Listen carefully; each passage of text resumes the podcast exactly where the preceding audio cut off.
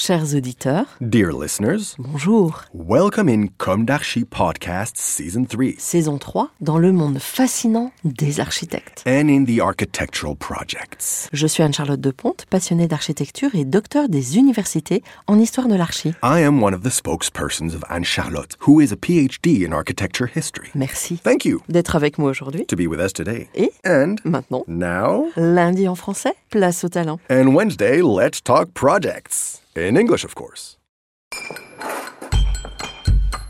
Bienvenue dans Comme d'Archi.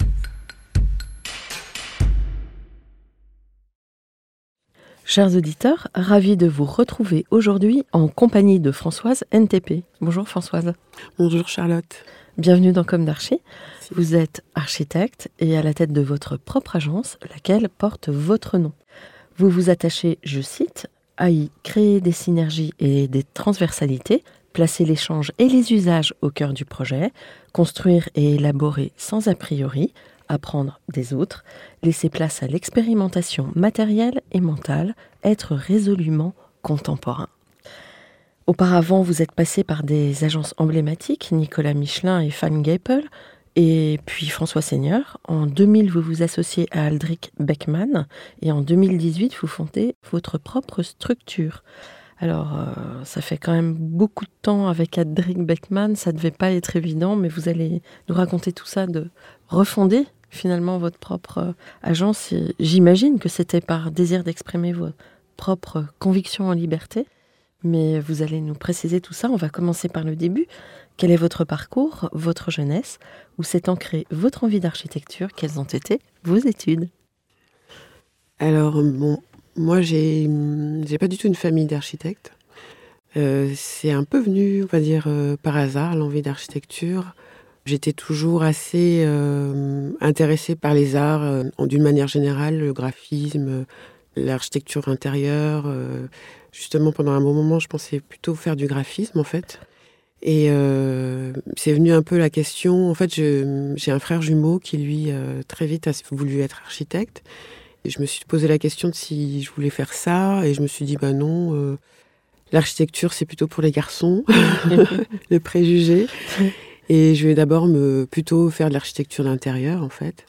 Donc, je me suis inscrite après le bac au concours des grandes écoles d'art. Et au final, en fait, bah, j'ai j'ai fait une prépa et euh, j'ai voulu m'inscrire à l'école Camondo, que- qui est assez connue à Paris, dans le 14e. Et en fait, il m'est arrivé une petite histoire euh, qui fait rire pas mal de personnes, c'est que je me suis trompée d'adresse. C'est-à-dire qu'à l'époque, on n'avait pas Internet, tout ça. J'avais regardé dans le bottin, enfin dans l'annuaire, et euh, j'ai cherché l'adresse de Camondo. On m'avait dit que c'était boulevard Raspail, donc en face de la Fondation Cartier. Et en fait, je me suis inscrite sans le savoir à l'école spéciale d'architecture. euh, Et donc, quand je suis arrivée le jour du concours, euh, je me suis dit, ben, c'est bizarre, je retrouve pas mes amis qui devaient être, qui étaient en prépa avec moi, qui devaient être aussi au concours pour Camondo. Et puis, euh, je me suis dit, bon, c'est pas grave, on verra. J'ai passé le concours haut la main. Et le, jour, le premier jour où j'ai vu l'emploi du temps, je dis, bah alors là, c'est pas du tout, du tout ce que j'avais prévu. Et puis, en fin de compte, je me suis dit, bon, ben, finalement, je verrai si ça me plaît. Et puis, de toute façon, j'aurai toujours la possibilité de me spécialiser plus tard, alors que l'inverse, c'est pas possible. Et en fait, ça m'a plu tout de suite et je suis restée euh, architecte. euh, voilà, c'est comme ça que ça a démarré, mais c'était vraiment sur un voilà, malentendu, les histoires de vie. et peut-être que l'inconscient a joué. Sans doute, sans doute, oui, oui, ça m'a un peu euh, bousculé peut-être, mais c'est bien. Et euh, donc, vous faites toutes vos études à l'école spéciale? Oui, oui, j'ai fait mes cinq ans d'études à l'école spéciale. Oui. Ouais. C'était vraiment une école très, très, très bien. Enfin, en tout cas, à l'époque, j'ai pu rencontrer euh, beaucoup d'architectes de, renom, euh, notamment Finn Geipel, euh, Ouais. après, après, chez qui j'ai travaillé. Et c'était vraiment des années très, très intéressantes. Bon. Alors, quand et comment vous avez commencé votre activité d'architecte J'ai parlé en premier de Nicolas Michelin. C'est la première agence dans laquelle vous êtes entré? Bah, en fait, oui. euh, bah, finalement, en fait, après mon diplôme, au départ, je savais pas trop quoi faire. Je voulais sans doute aller à l'étranger, en fait. J'avais des, des, des envies d'aller aux États-Unis. euh. Et en fait, c'est Finn Geipel, qui était mon directeur de mémoire pour mon diplôme, qui m'a débauché au sortir de diplôme, qui m'a dit je t'embauche tout de suite. J'avais fait des stages déjà dans leur agence à l'époque, Mhm. quand il s'appelait l'APFAC.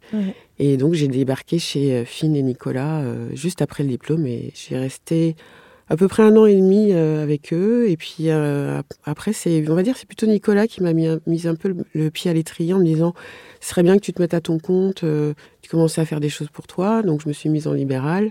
Et à un moment donné, ils avaient plus trop de travail à me donner, donc j'ai cherché ailleurs. Et c'est là où j'ai rencontré en fait Aldric via une amie, une connaissance commune qui nous a mis en contact. D'accord.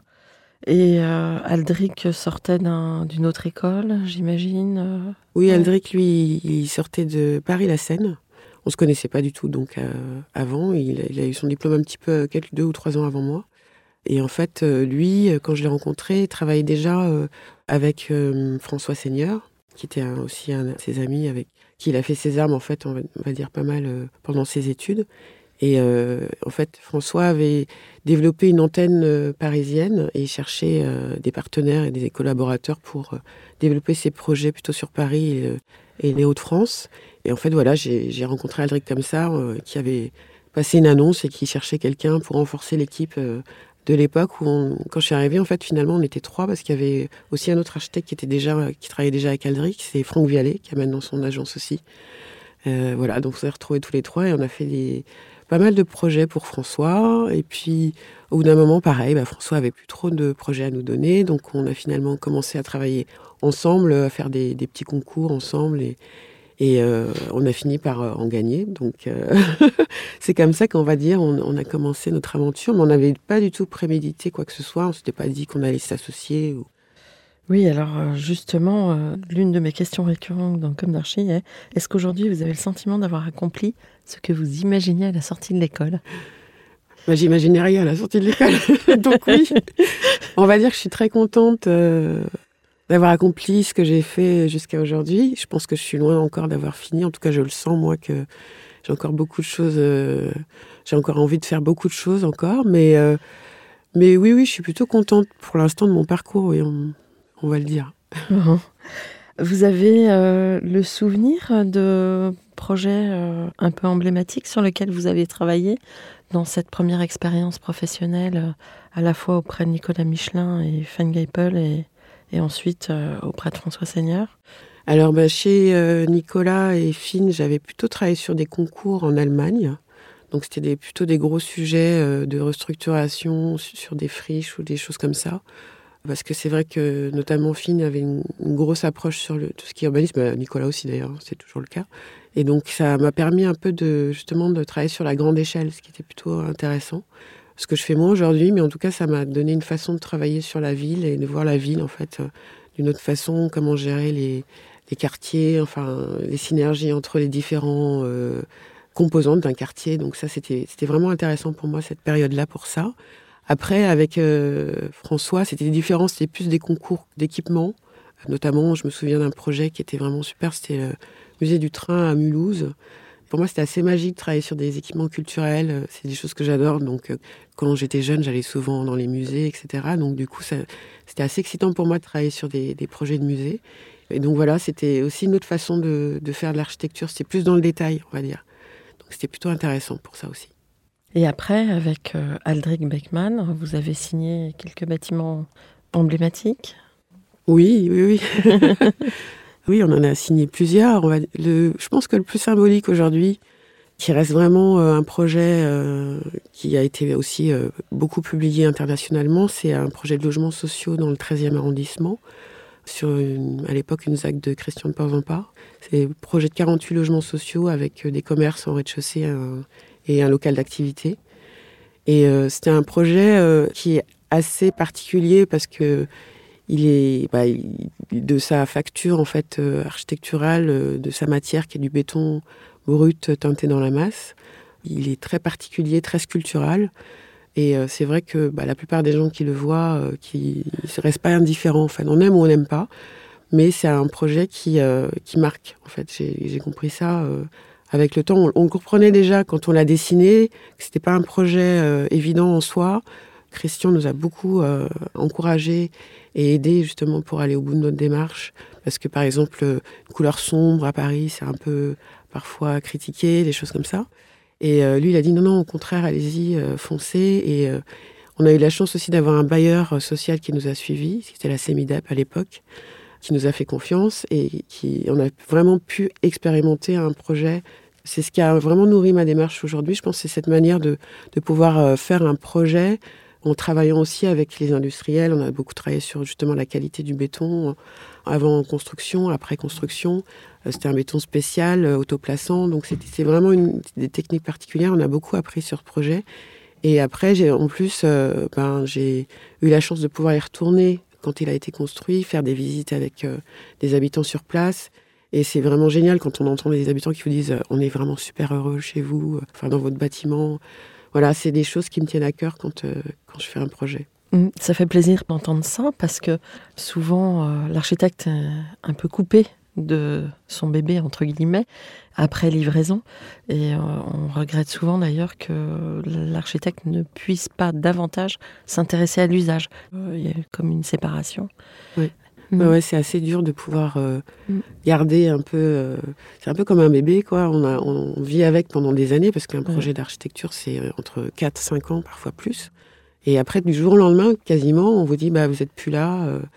Voilà, donc c'est vrai que c'est un peu dur et quand on effectivement on a la chance de pouvoir euh, y retourner, de pouvoir encore plus finalement euh, discuter avec les gens qui l'utilisent, alors là c'est vraiment euh, c'est bien. Enfin ça nous nourrit de toute façon aussi sur notre notre façon de faire le, métier d'architecte après aussi. Mmh. Maintenant, est-ce que vous pouvez nous raconter l'histoire de vos projets en nom propre?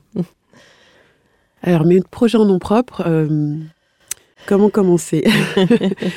C'est vrai que j'ai quand même 20 euh, ans d'expérience, enfin maintenant plus, mais à l'époque quand j'ai relancé ma nouvelle agence, j'avais 20 ans d'expérience. Oui, et puis en plus une expérience avec euh, des sacrées pointures. Euh, oui. Il faut quand même le dire.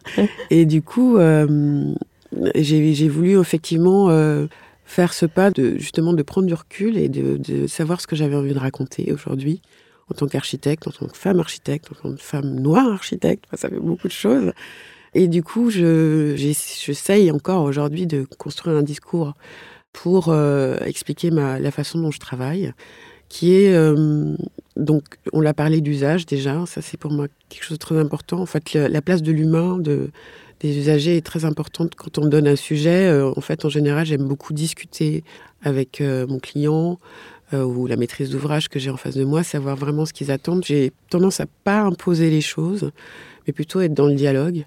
Et je trouve que ça marche plutôt bien en général. Ça permet de rassurer le, client, de voir qu'on maîtrise aussi euh, ce dont on parle. Et puis euh, j'apprends aussi en même temps avec eux parce qu'on bon, on est architecte, mais on ne sait pas forcément euh, tous les tenants et aboutissants d'un programme qu'on nous donne, tous les usages. À chaque fois, c'est une nouvelle histoire. Et donc à chaque fois, il faut se réinventer. En tout cas, moi, j'essaye à chaque fois de me réinventer. Je veux dire que je fais ce qu'on appelle une architecture contextuelle ou une architecture située.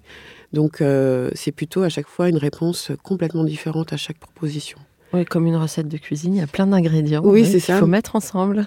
Et après, ça donne pas toujours la même chose en fonction de ses qualités.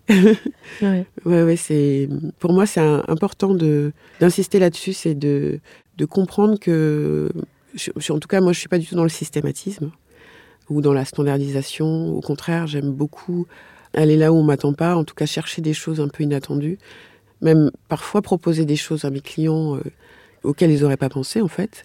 Parfois ça marche, parfois ça marche pas. C'est des démarches un peu intellectuelles parfois qui sont pas toujours simples à, à mettre en place, mais euh, quand ça marche, c'est vraiment super intéressant. Après, il y a le côté euh, plus sensible de ma démarche où je je peux pas dire que j'ai une, une démarche intellectuelle poussée, mais je travaille beaucoup sur la matière, par exemple, sur la qualité intrinsèque des matériaux.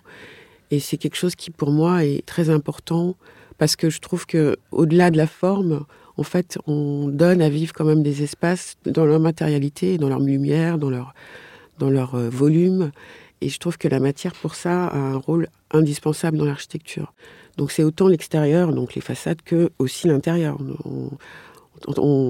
C'est un peu un lieu commun, mais on travaille quand même pour les autres travaille pour des gens, mais pas pour soi. Donc, il faut se mettre à leur place et se dire est-ce que moi aussi j'aimerais euh, habiter cet espace ou en tout cas euh, l'avoir conçu comme ça? Euh, Voilà, c'est toujours des questions que je me pose dès le départ.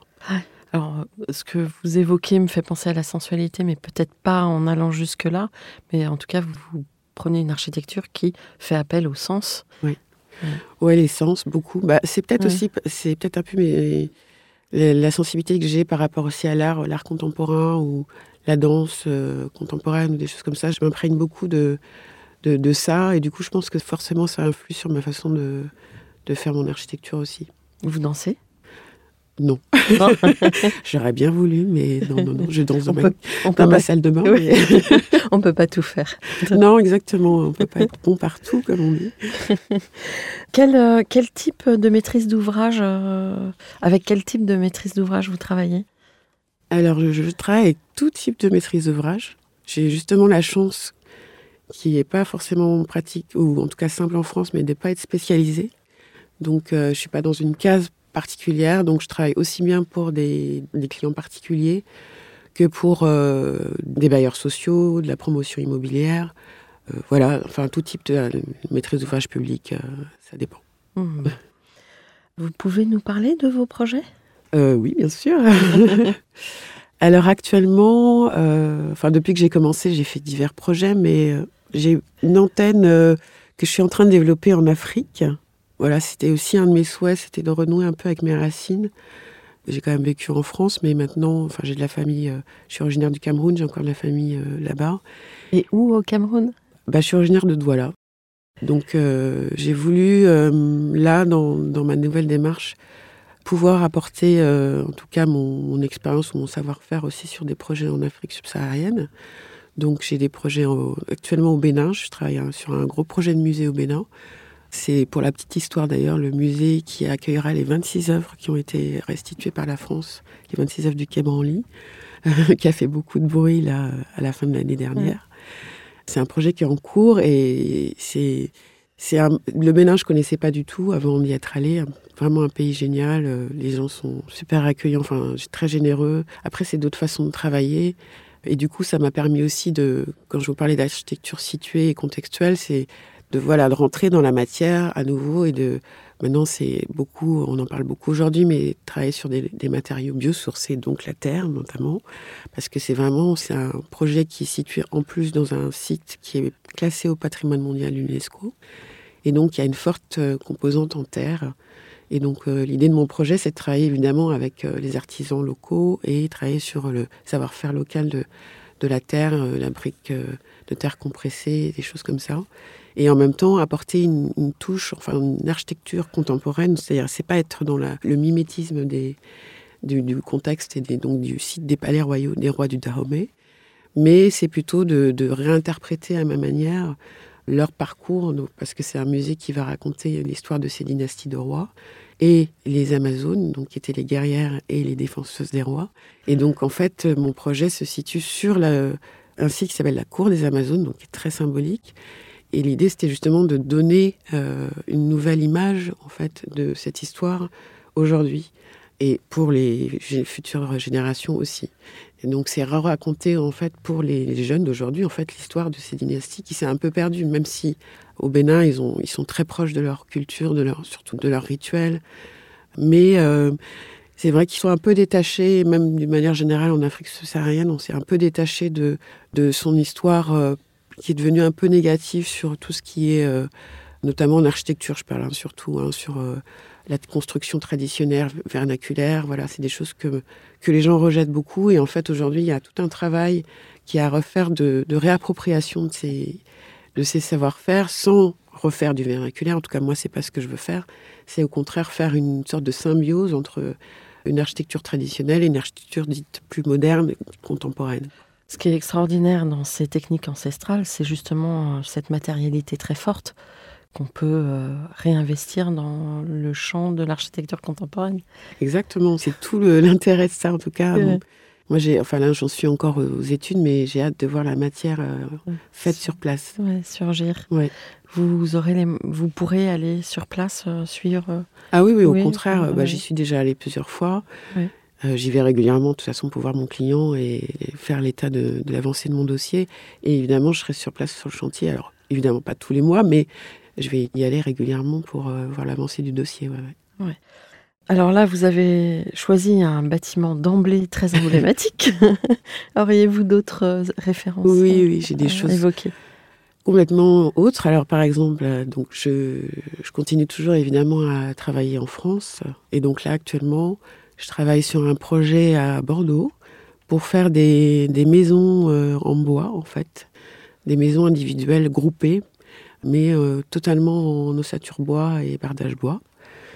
Et c'est un projet euh, qui n'est pas très gros, hein. j'ai une dizaine de, maisons à faire, mais qui est vraiment intéressant parce que bon, ça se situe sur une ZAC, une zone d'aménagement concerté. L'urbaniste voulait absolument euh, que ce ne soit pas des maisons standards ou qu'on sente que c'est des maisons jumelées, maisons en bande, etc. Et au contraire, il voulait que chaque maison soit différente. Et même pour aller plus loin, même la ville au début disait on veut un architecte par maison. Ça aurait été un peu compliqué. Ils ont dit bon non, on va essayer quand même de simplifier les choses pour aller plus vite. Et donc, euh, en fait, on est deux agences à travailler sur ce projet. Il y a, en tout, il y a 22 maisons. Donc moi, j'ai 10 maisons. Et, euh, et en fait, euh, ce qui est compliqué, c'est que c'est pas forcément un gros projet, mais à chaque fois, c'est un, projet dans un projet. C'est-à-dire qu'on a 10 projets, en fait, dans un seul.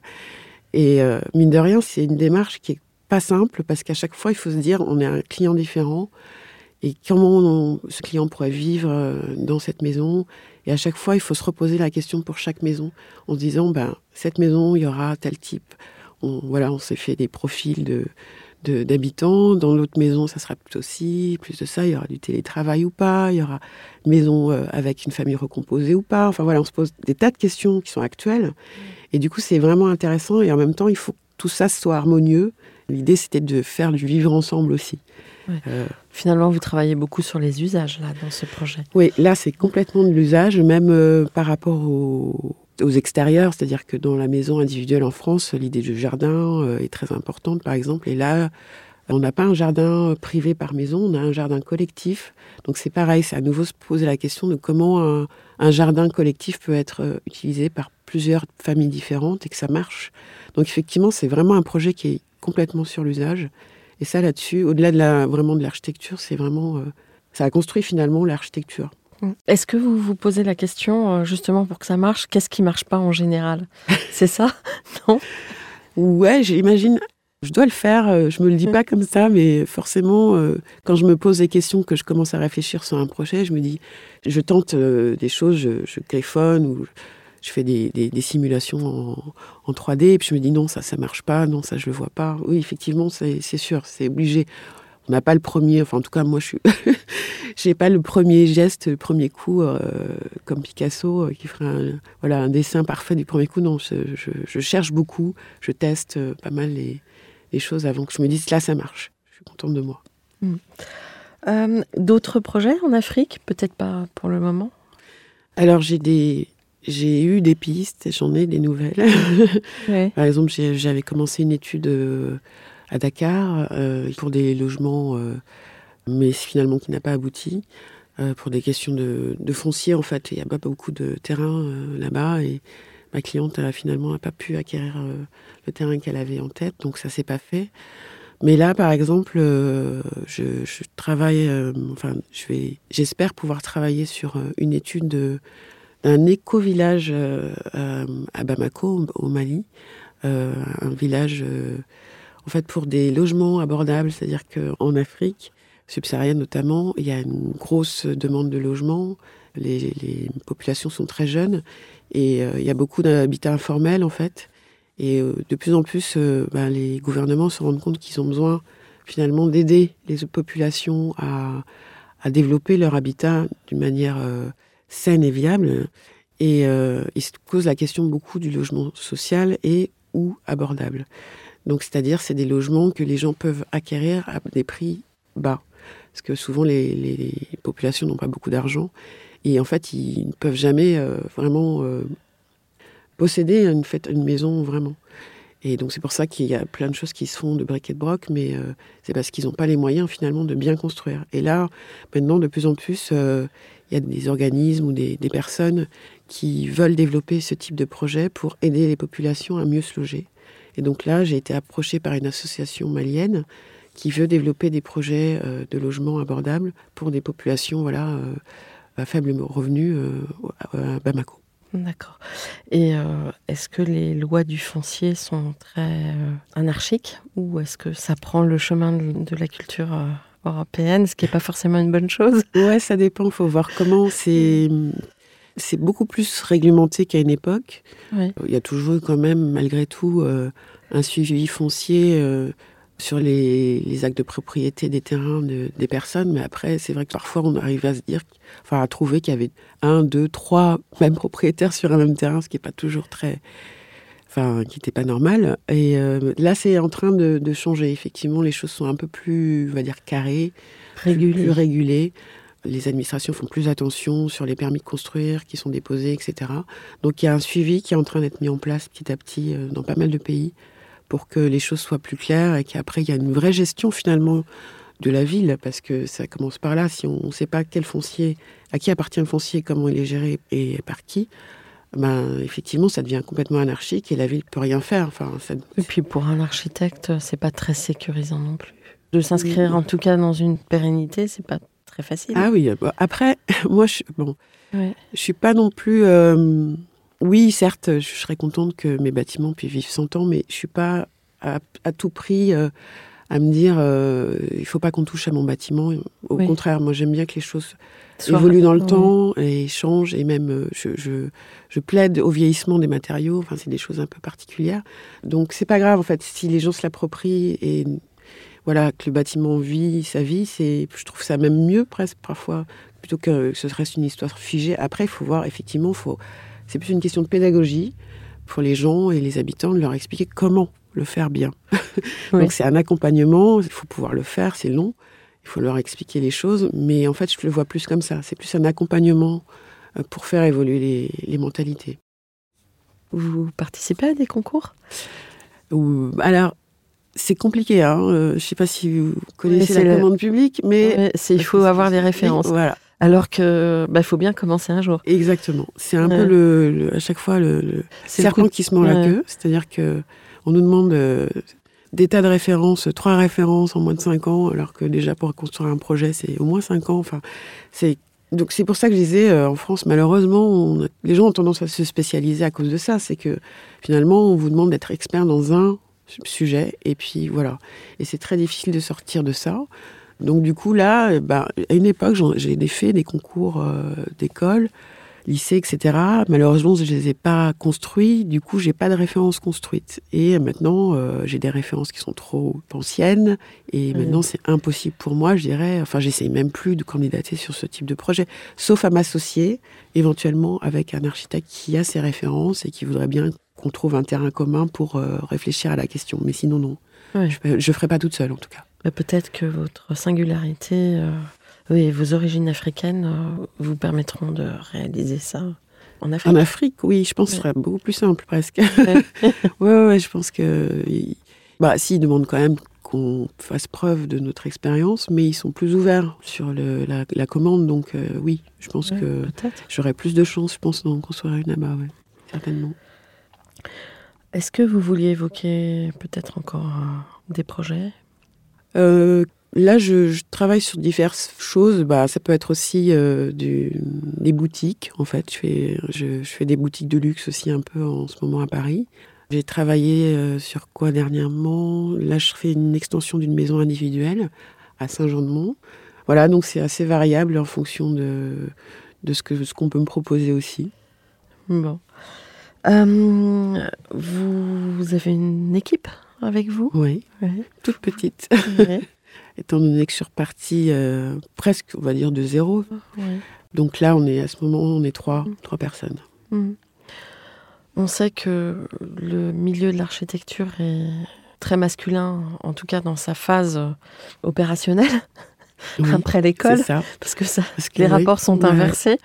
Quand on est une femme noire dans le milieu de l'architecture, est-ce que euh, vous estimez avoir rencontré euh, des difficultés euh, enfin, ou des injustices? Ou est-ce que vous estimez que finalement vous avez, eu un, vous avez réussi à tirer votre épingle du jeu, sachant quand même que vous avez été accompagné dès le départ par des personnalités euh, fortes? Oui. Oui. Oui, je peux pas te dire euh, que j'ai vraiment souffert de ça ou j'ai été stigmatisée ou autre. Non, non, non. Je... En fait, là, c'est toujours la même question. Je, je, je, je fais partie notamment aussi d'un d'un groupe de réflexion sur la question justement des femmes dans l'architecture, etc. Et euh, on est toujours à chaque fois à se dire, mais euh, c'est un sujet qui devrait même pas exister. Enfin, Ouais. normalement, on devrait être d'abord reconnu pour notre travail et pas pour le fait qu'on est une femme ou voilà qu'on soit d'un- Ouais. d'une race différente ou, ou autre. Donc c'est vrai que malgré tout, moi, je dois le dire, ça me donne de la visibilité, hein, parce qu'il y a peu de femmes architectes noires euh, en France et en Europe. Aux États-Unis, il y en a plus, mais elles sont plus dans ce qu'on appelle les firms, les grosses, les grosses agences. C'est d'autres façons de travailler. Mais en tout cas, des femmes euh, qui sont à la tête de leur agence, il y en a très peu. Et des femmes noires encore moins. Donc du coup, c'est vrai que j'ai un peu un profil atypique dans le paysage pour ça. Et qu'on me remarque et que même je deviens même parfois euh, assez modestement un modèle pour certaines. Donc, euh, donc je suis plutôt contente au contraire de, de dire que ça peut faire avancer euh, les choses et que Mhm. on peut, voilà, on peut y arriver malgré tout. Oui, justement, euh, Ingrid Taillandier Oui. parlait de cette nécessité d'avoir des modèles pour les jeunes femmes qui Ouais. entrent à l'école. Oui, elle a, elle a vraiment complètement raison. Ouais. Bah oui, oui, j'espère en tout cas euh, aider à ce que ça continue d'évoluer. Ça change, hein. il y a de plus en plus quand même de d'architectes femmes euh, qui se mettent à leur compte euh, plus rapidement qu'avant. Mais évidemment, effectivement, il y a encore un déséquilibre aujourd'hui. Bon, je sais qu'elle avait râlé sur le les prix Najap là où on voyait euh, sur la photo Oui, il y avait tout. Il y a quasiment eu que des garçons. Enfin, c'est vrai que c'était assez troublant. Bon, on espère qu'un jour ça sera l'inverse ou pas. D'ailleurs, je sais Ouais. pas si ça sera mieux en fait. Il faut que les choses se se fassent naturellement Ouais, ouais, et sans injustice. c'est surtout ça. Ouais, Bon, c'est ce qu'on. après. euh, Hmm. Comment imaginez-vous le futur? Ah oui, la question. le futur. Alors, Dans le gros bazar ambiant, parce que c'est quand même un peu. euh, c'est com- oui, c'est Ouais. complexe. Bah justement, moi, je pense que ce sera tout aussi complexe en fait. Il y aura d'autres défis, il y aura d'autres sujets, mais il n'y a pas de raison que ce soit plus simple. Enfin, y a jamais, ça n'a jamais été simple en fait. De toute façon, la, Oui, chaque époque a chaque ses- époque a ses problèmes, a ses défis à relever. Donc voilà, le futur, il sera, j'espère quand même optimiste, qu'on arrivera à, à gérer certains problèmes qu'on a aujourd'hui, euh, mais il y en aura d'autres, je suis sûre. Donc euh, ça sera complexe. Ça sera, voilà, moi je dirais que ça sera complexe. Et pour vous, pour votre agence? Bah, j'espère que ça sera prolifique. en tout cas que que je serai toujours. Oui, oui, non, mais bah, là, on sait pas de quoi la vie est faite, mais en tout cas que je serai toujours aussi euh, passionnée par mon travail et que j'aurai aussi la chance toujours d'avoir accès à des, des projets intéressants parce que c'est c'est un peu ça euh, que j'ai aujourd'hui. J'ai quand même la chance d'avoir des projets intéressants. C'est pas facile, mais je dis pas que je, je me donne le luxe parfois d'en refuser, mais quand il y a des choses que je sens pas, euh, je le fais pas parce que bon, il faut. C'est vrai qu'il faut gagner son gagne-pain, mais mais il y a des moments, euh, on, on- on s'y perd, enfin on perd son âme quoi, à faire des choses dans lesquelles on se reconnaît pas. Donc moi j'espère que bah, voilà, dans le futur je serai toujours contente des projets que je fais et qui seront toujours aussi ambitieux surtout. Quel conseil donneriez-vous aux étudiants en architecture d'aujourd'hui? Il faut s'accrocher. C'est un métier, euh, l'architecture, qui est très exigeant, qui est assez dur finalement. Il faut apprendre aussi euh, à être chef d'entreprise, euh, à faire du DRH, euh, à faire plein de choses qui sont annexes à notre métier. À connaître le droit aussi à connaître le droit. Oh là, on Oui. donne encore plus, de plus en plus, ouais, ça c'est sûr. Donc c'est, il faut pas s'endormir. En tout cas, je leur dirais, euh, faut être curieux, faut rester curieux, faut être surtout très ambitieux et exigeant, mais il faut pas avoir peur. Par contre, faut, ouais, c'est ça, il faut pas avoir peur. C'est-à-dire, il faut oser proposer des, des choses.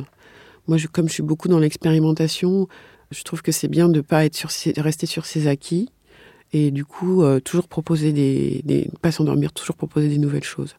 Voilà, après, c'est ma démarche. hein. Il y en a qui aiment bien rester dans, dans des choses euh, qu'ils maîtrisent et qui ne bougeront plus. Moi, c'est pas du tout ça. Je me remets tout le temps en question. Donc, euh, Vous auriez un projet de rêve? Euh, non, en fait, c'est une question compliquée. À chaque fois qu'on me la pose, je peux pas dire que j'ai un projet de rêve. Si on vous la pose, c'est que vous êtes inspirante. Ouais, c'est ça, peut-être. Ce serait, peut-être mieux dans ce sens-là, ouais. Ouais. Euh, mais euh, non, j'ai pas de projet de rêve. Il y a peut-être des projets que je ferai pas, mais par exemple des prisons, des choses comme ça, je me sens pas très à l'aise dans ce genre de, de sujet. Mais après, euh, non, non, j'ai pas de projet de rêve. Je m'épanouis, j'espère, dans tout type de projet. Ok. Un mot de la fin Vous avez peut-être un message Passé Non, en fait, euh, bah, en fait, c'est vrai que le, les- le métier d'architecte est, est, on va dire, peu ou pas mal connu du grand public.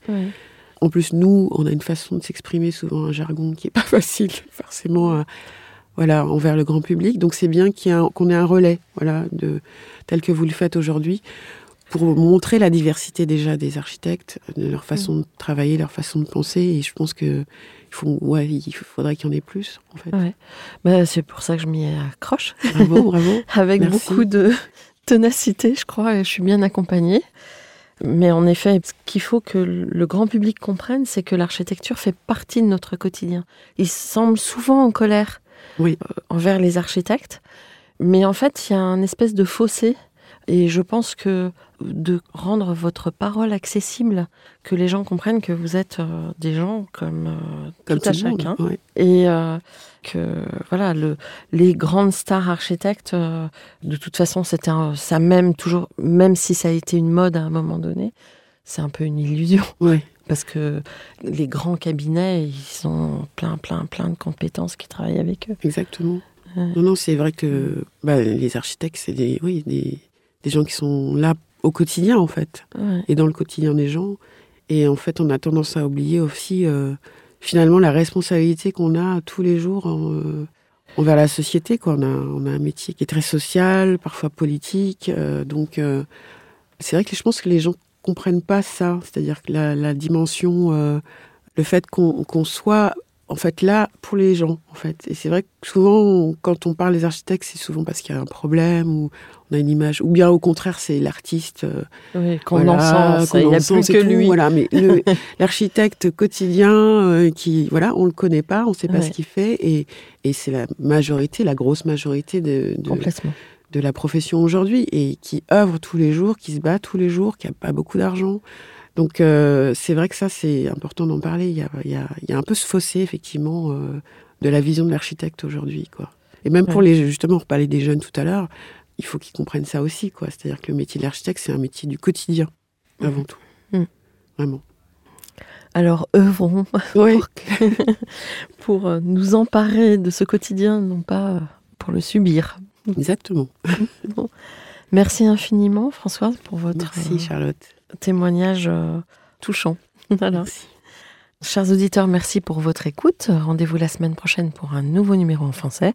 D'ici là, n'oubliez pas le numéro en anglais et prenez soin de vous. Au revoir.